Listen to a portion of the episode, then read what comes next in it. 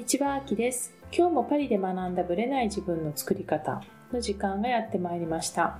今日もさゆみさんどうぞよろしくお願いいたします。よろしくお願いします。ちょっと前にフランスでニュースになって1月の話なんだと思うんですけれども、はいフランスの法律でいじめ、まあ、どこでも今問題だと思うんですけども、い、じめをまあ強化するっていうんですかね罰則を強くするっていう意味だと思うんですけどもいじめの被害者が自殺または自殺未遂をした場合には、え最大で禁錮10年。あ、10年かじゃなくて10年と15万ユーロ、約2000万の罰金を課すことを定めた法案を可決。で、1月に上院の審議が始まります。えすごいですね、ううん。ん決まったらもう即施行ですもんね。ですよねフランスね。で、現行法では、いじめ加害者がうんうん13歳から17歳の場合は、最大で禁錮2年6ヶ月と7500ユーロ、うんまあ100万円ね。で、18歳以上の成人、青年だったら、最大で禁錮5年でうん7万5000ユーロ、うん1000万の罰金。はい。で、その被害者が自殺または自殺未遂した場合は、刑が最も重くなって、さっき言った2000万になってうんうん10年になる。はい。ただし、刑事責任を問われない13歳未満の加害者の場合は対象外。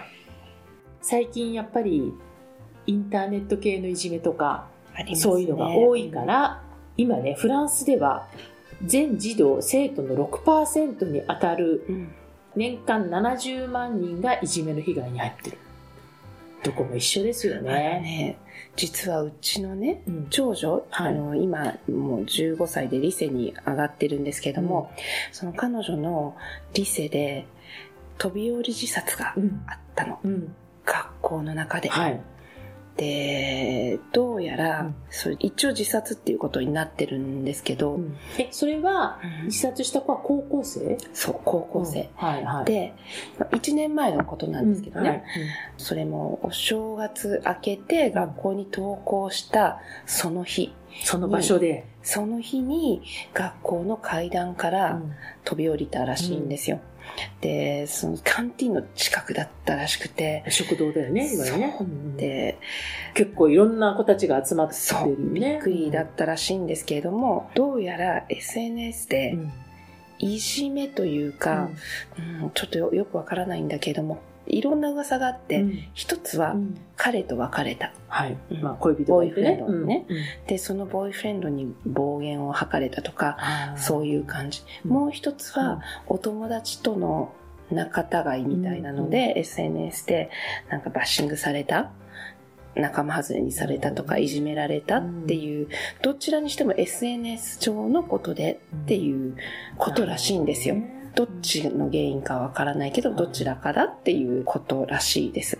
で、私はすごくショックで、うん。娘の通ってる学校で、それも毎日行くカンティーンの上の階段からっていうので、もうなんかちょっと怖くなってト、ラウマにな,、ね、なっちゃう子たちもいるんじゃないかな。いると思います。うん一時期ちょっと学校でそこの階段は登れないようにうんしたりとかして、立ち入り禁止みたいな感じでねずっ。としてましたけど、うちの長女もすごいショックだったらしくて、で、うちの長女になんかそういう、なんかお友達との間で問題あるって聞いたら、ないって言って、友達あんまりいないからって。逆に分かりやすくていいよね。うちの子は本当に一人か二人ぐらいしか友達がいないので、いなくても全然平気みたいな感じの子なの。まあ、そこはね、性格的なものもあるね。あると思いますね。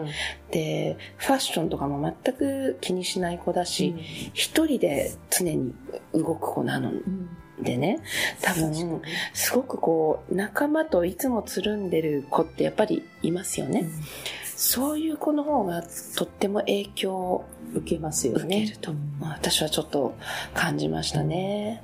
なんかね、今回、まあ、ロックダウンがあったじゃないですか、うんフランスで。はい。で、フランスで、うつの子たちがやっぱすごい増えたと。うんうんで、うつの子たちが増えている、その層っていうのは、はいやっぱりその、中学生高学年からうん高校生。なぜかというと、その子たちって親から離れてお友達としょっちゅう出かけたりする年頃じゃないですか。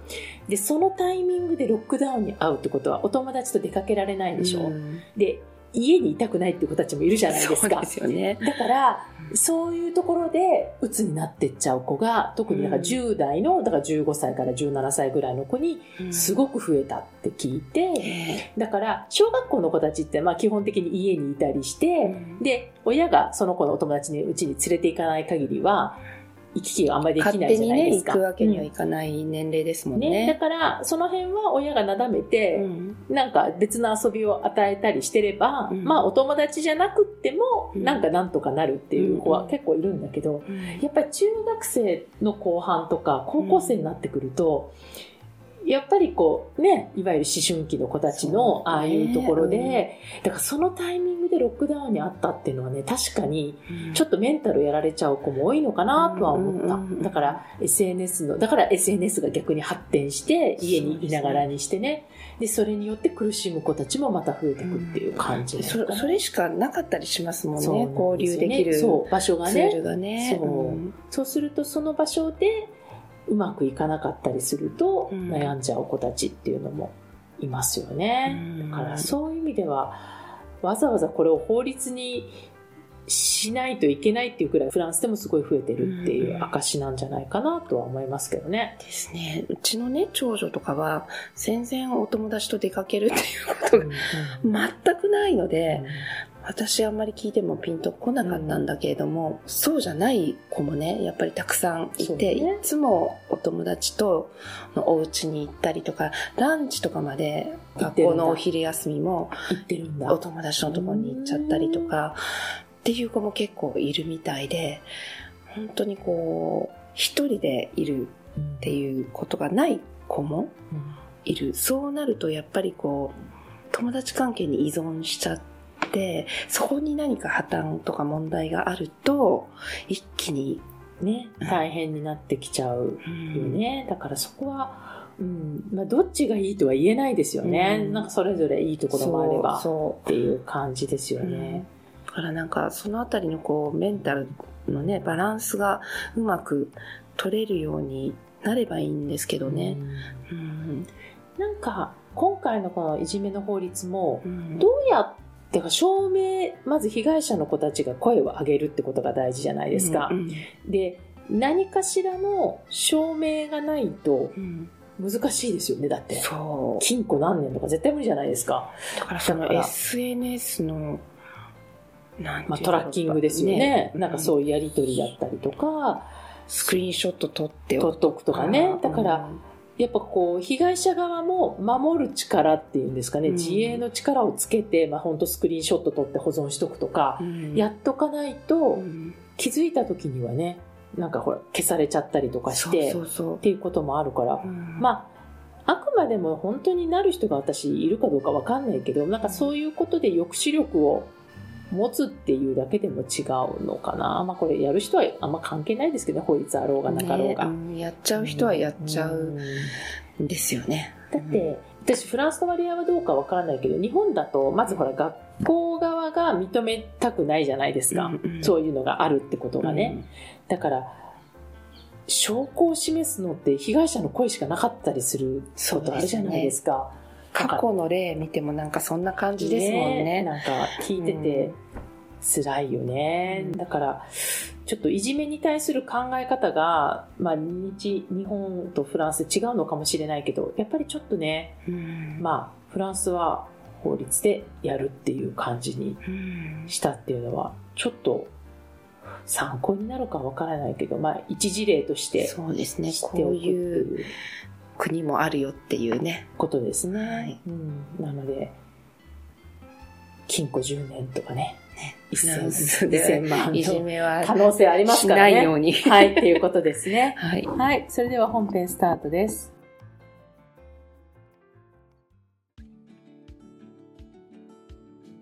はい、本編です。今日はですね、実は昨年の12月1日、私の誕生日なんですけども、こちらの日にライブをしました。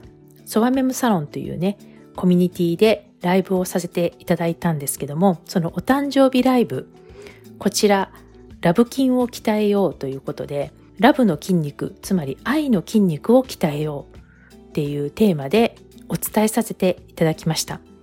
で、この愛というテーマは、実はとっても私にとっては重要な重いテーマでもあるんですけども、こちらを今まではね、どちらかというと、まあ、本当にパリ美学のみんなとか、そういうところでしかあんまり伝えていなかったんですけども、私がね、愛読している本とともにお伝えさせていただきました。今週とね、来週、2回に分けて、ライブをちょっとポッドキャスト用にね、編集だけさせていただいてますが、まあ、ライブをそのまま載せてますので、もしかしたらね、ちょっとまた音だけで聞くと聞きにくいとことかもあるかもしれませんけれども、テーマとしてはね、どなたにとっても重要なテーマだと思いますので、ぜひ聞いてみてください。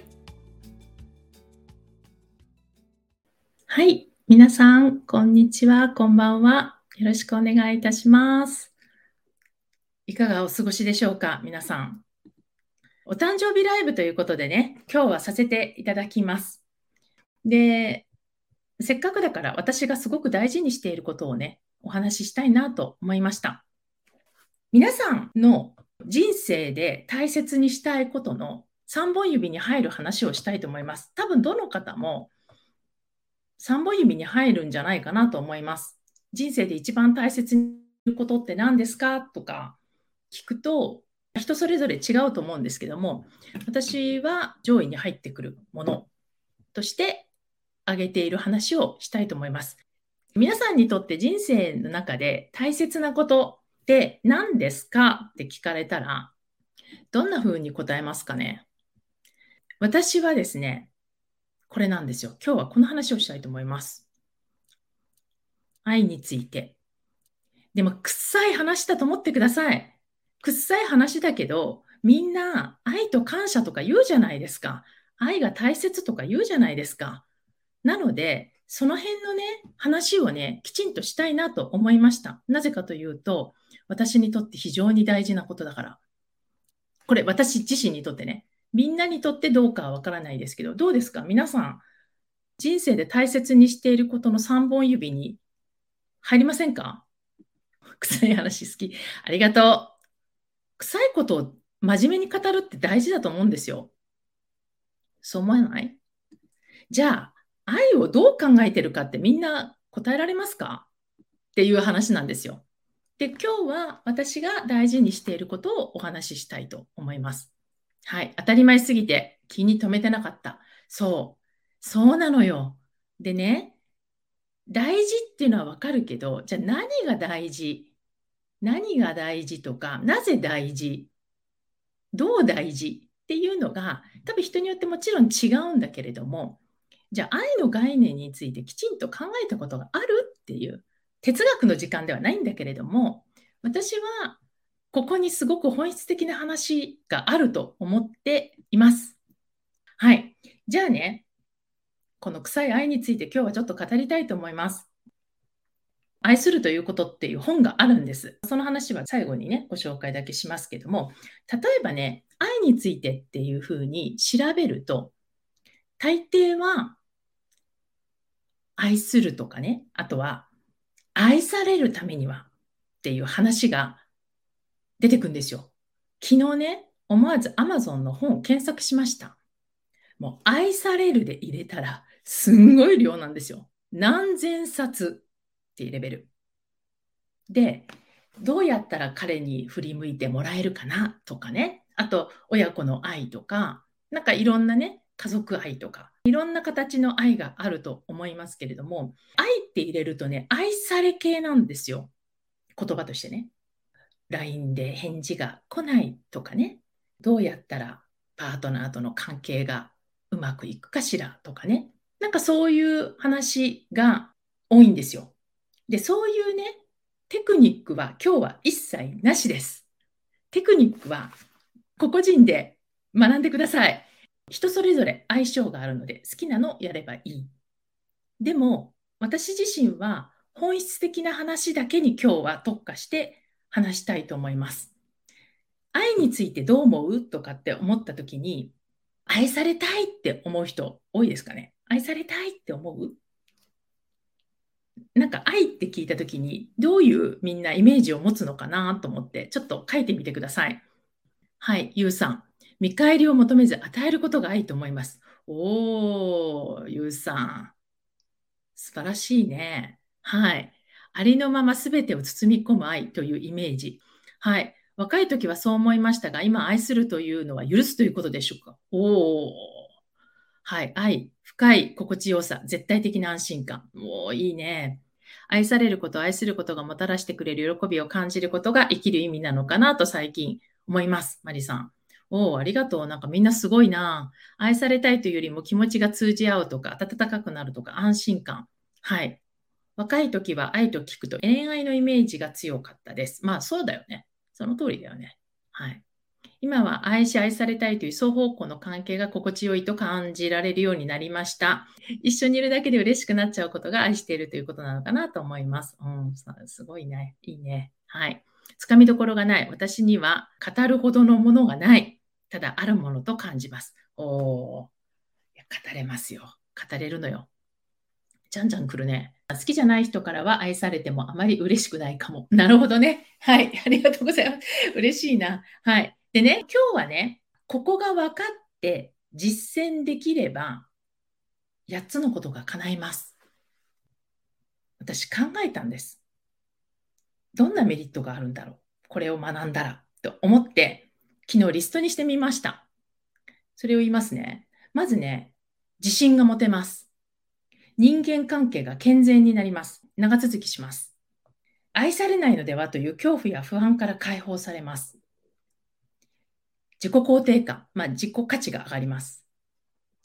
ぶれなくなります。メンタルが自立します。で、すべての基本なので一生使える。そして願望を達成しやすくなる。ということなので、これはね、まあ、テクニカルな話は今日しませんよ。しないけども、意味があるんだっていうところにね、私は執着、終点についたって意味の執着ね。なので、その話を今日はしたいと思ってます。はい。愛について学ぶと、メリットが、まあ、あんまり愛にメリットってちょっとね、そぐわないかもしれないけれども、でも価値があると思ってます。ひろこさん、愛はすべて、すべては愛。素晴らしい。愛は心地よい。お互い認め、許せること。お今は大きな愛で包み込む母性愛のようなものかな。おお、いいですね。はい。仕事や家族など、すべてに愛があることが良い方向になる気がします。はい。で、一番大事なことを言います。もう私結論から行く人なので、いきます。愛は技能です。愛は技能なんです。だから、愛情と愛ってちょっと根本的に違うんですね。なので、情感あふれるふんわり流れているというものではなく、愛っていうのは技能なんですよ。技術。もっと言うテクニック。愛すらテクニックなんですよ。愛するというのは感情ではなく動詞です。アクションなんですね。だから、愛するっていう動詞は技術的に高めていくことができるっていうことです。だから、愛は技能だっていう意味はそういう意味ですね。わかりますかね？はい。アートです。まさに。アートっていうのはアート・ブラビングっていうね、本のタイトルなんですけど、アートっていうのは技能っていう意味、技術っていう意味なんですね。愛はアクションを表す動詞です。なので、愛はっていうか、愛するっていうのは動詞じゃないですか。愛そのものっていうのは感情と思ってしまうかもしれないんですけど、愛するっていう動詞なんですよね。なので、アクションだっていうことなんです。あ、みなもさんびっくり。そうだね。そう。ここからね、まずちょっとね、知らなかった人は方向転換をしてほしいんですね。愛は育てることができます。能力として高めることができるっていう前提ね。もう一つ大事な話。もうこの二つです。今日の本質的な話は。まず一つはアクション。愛とは技能であるってことね。2番目、愛するというのは皆さん対象の問題だと思っています。愛する相手、愛される相手。その対象によって愛は変わるっていう前提じゃないですか。多分。だから、この人、さっきね、チェリーさんも言ってたけれども、好きじゃない人から好かれると嫌だわっていう、まあその対象によるっていう話じゃないですか。だけれども、愛とは対象は全く関係ないっていう。だって技能だから、能力なんですよ。対象によって変わることはないんですね。対象がいることで愛せる、愛せないっていうのは愛ではないんですよね。感情的なものが入ってきてるって感じかな。だから、愛の能力を高めていくっていう前提なんですよ。わかりますかね？はい。嫌いな人も好きになると決めたら、好きになって幸せ感が増すと聞きました。はい。好きになってもいいんだけど、無理やりしなくてもいいんですよ。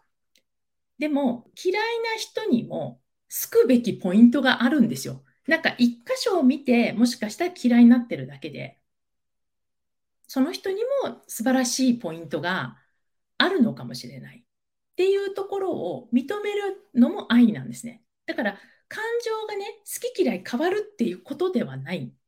そこにこだわらなくていいっていう感じです。どうでしょうかね。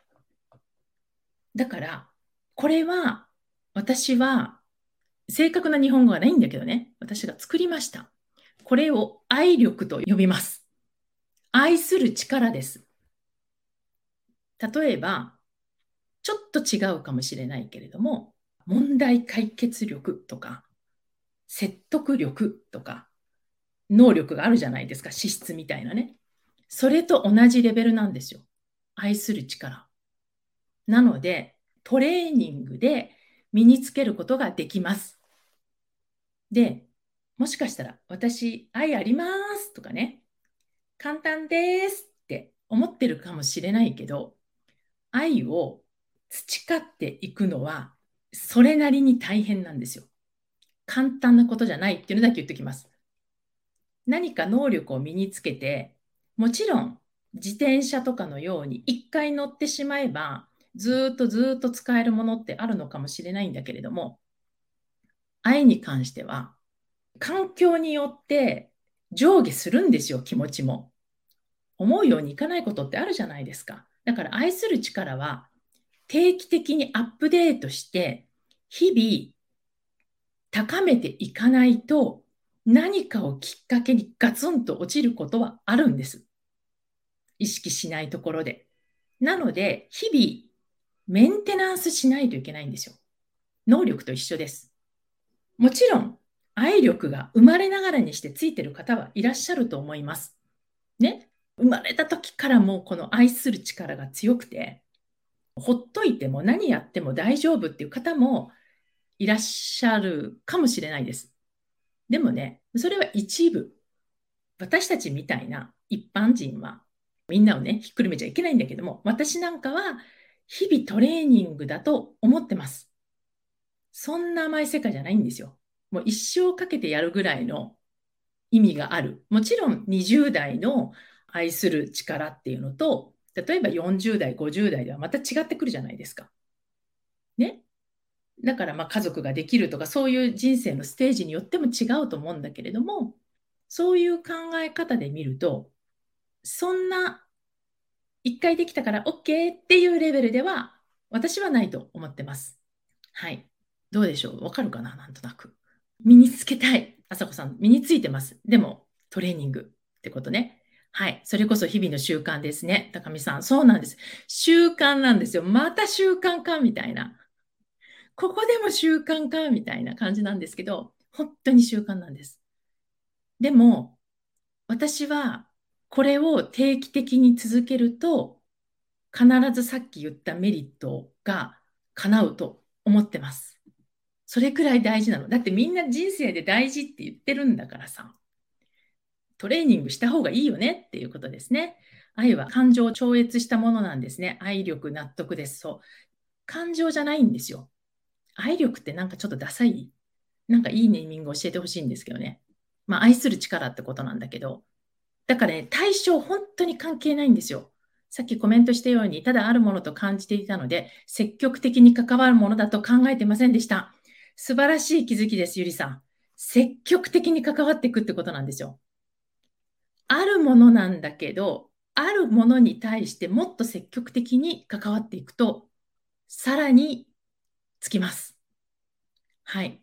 本当わかります？日々の努力。はい。トレーニングですよ。鍛錬っていうとね、ちょっと厳しい言い方になっちゃうかもしれないけど、楽しくやっていくって感じなんですね。はい。愛はメンタルよりもフィジカルに近いですね。筋トレと一緒。ようさん。本当になんかそんな感じ。うん。でも、まあほら、よく筋肉は嘘をつかないとかね、言うじゃないですか。愛のトレーニングも嘘つかないと思ってます。はい。自己愛という自覚、感覚が最近まできちんと分かっていませんでした。へえ、そうなんですね、幸子さん。はい。修行と思ってます。まあね、修行を楽しい修行ね、苦行的なイメージじゃなくってっていう感じね。はい。愛力素晴らしいです。はい。いいネーミングがあったら教えて。はい。努力、意識、鍛錬でしょうか？マリさん。そうです。もうだから習慣化してトレーニングするってことです。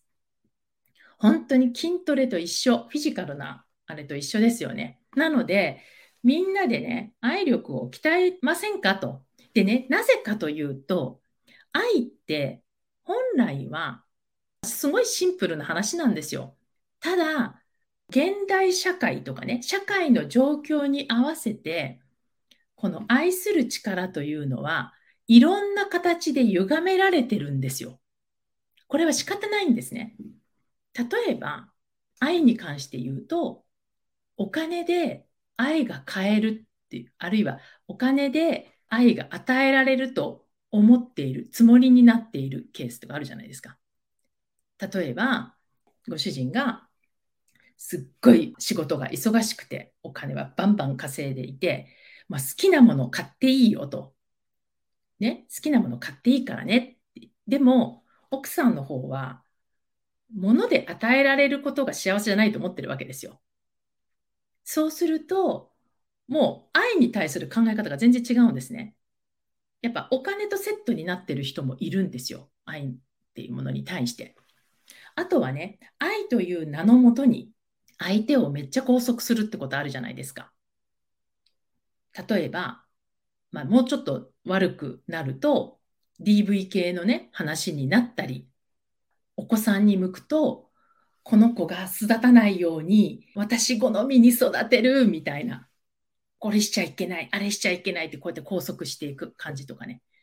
なんかね、本来ある愛の形から、社会的なものとかね、もちろんこう資本主義が関係してるとか、そういう社会の流れに応じて、愛というものが歪められてきてるから、いろんな複雑な状況があるんですね。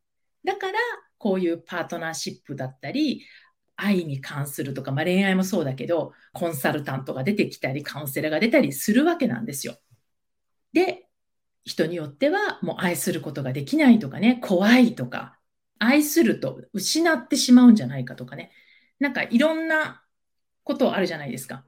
でそういう感じで、今、こう社会情勢も合わせて曇りがちになってきてるっていうのが今の状況なんですよ。だから愛力鍛えようって、鍛え直そうよっていう提案です。はい。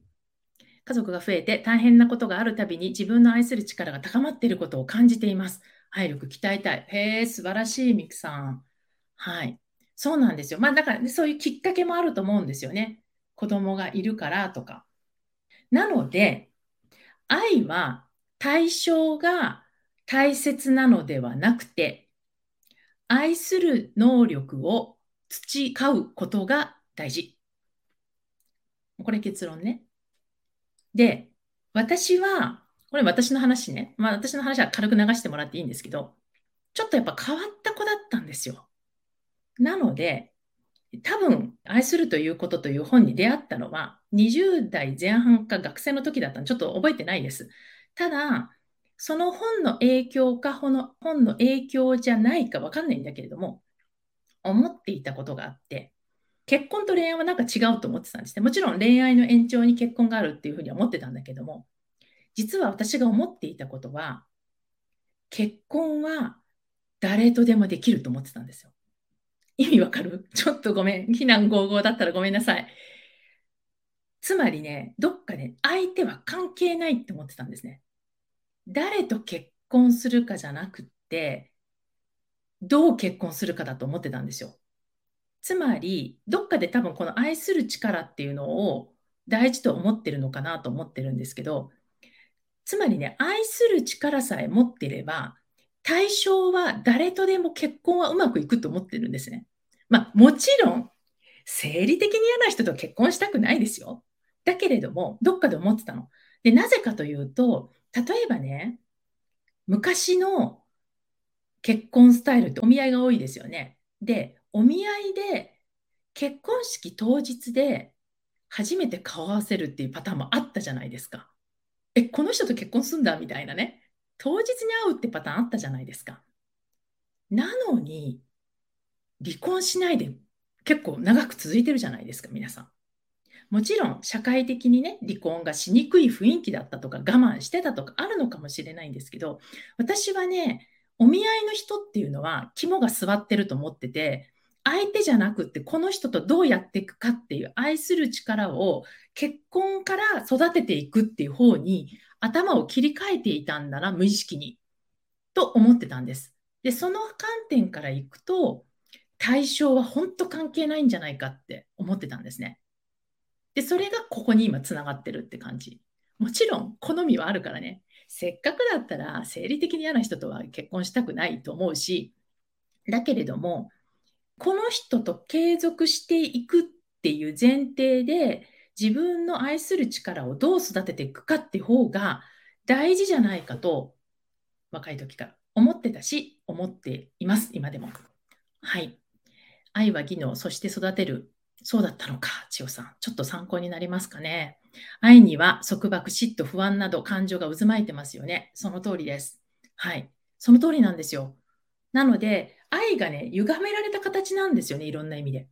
で、束縛も嫉妬も不安も、この愛する力を育てれば、解決していくんですよ。少なくとも自分サイドは。深いんですよ。ね。愛する能力を培うんです。だからトレーニングなんです。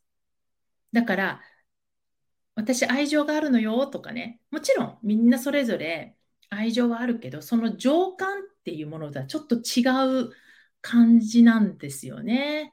最近は愛する能力は対話力だなと感じています。自己、他己、対象に関わらず。そうです。そうなのよ。だから、誰とっていうのはね、あんまり関係、関係なくはないけど、誰とよりも愛する能力を育てたら、今目の前にある人とうまくいく可能性は十分にあります。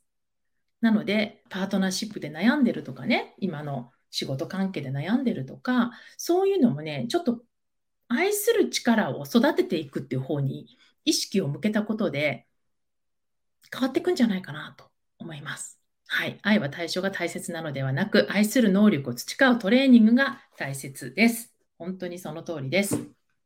はい。アキさんの話を聞いていると、愛力って自分発信で自分のことを自分で満たしていけば、誰と結婚しても一緒なのかなと私も思います。はい。素晴らしい。理解してくださって嬉しいです。そうなんです。だからアクションなんですよ。アクションが大事。こっちサイドね。はい。私も誰とでもうまくいくと思って結婚したら えらいことになりました。素直な気持ちありがとうございます。はい。そう。あのね、力を鍛えても、とばっちりとかいろいろあります。で、それもね、学びなんだよね。愛するということについてね。今の陽子さんは多分幸せにやってくださってるんじゃないかなと思います。愛はたくさんのことを乗り越えて育てていくと実感しています。そうです。そう。だからね、例えば今のパートナーの話をしちゃったけれども、離婚しちゃいけないとかそういうわけじゃないんですよ。全然そういうことではなくて、お互いのね。ただ、対象によって好き嫌いが変わって、それによって愛をこの人は感じられるから感じられないからじゃなくて、自分の根本的な愛する力を育てていくと、対象が、それが子供になろうが、パートナーになろうが、私のね、場合はこのライブを見てくださってる方だろうが、みんな同じなんですよ。観点は全く一緒っていうことなんですね。だから、愛するということを、まあテクニックの話はしないから、本質的な話だとそこがメインになってしまうんだけど、ここでね、最後にね、じゃあ、エーリッヒ・フロームが言っている愛するということの中で伝えている言葉を言います。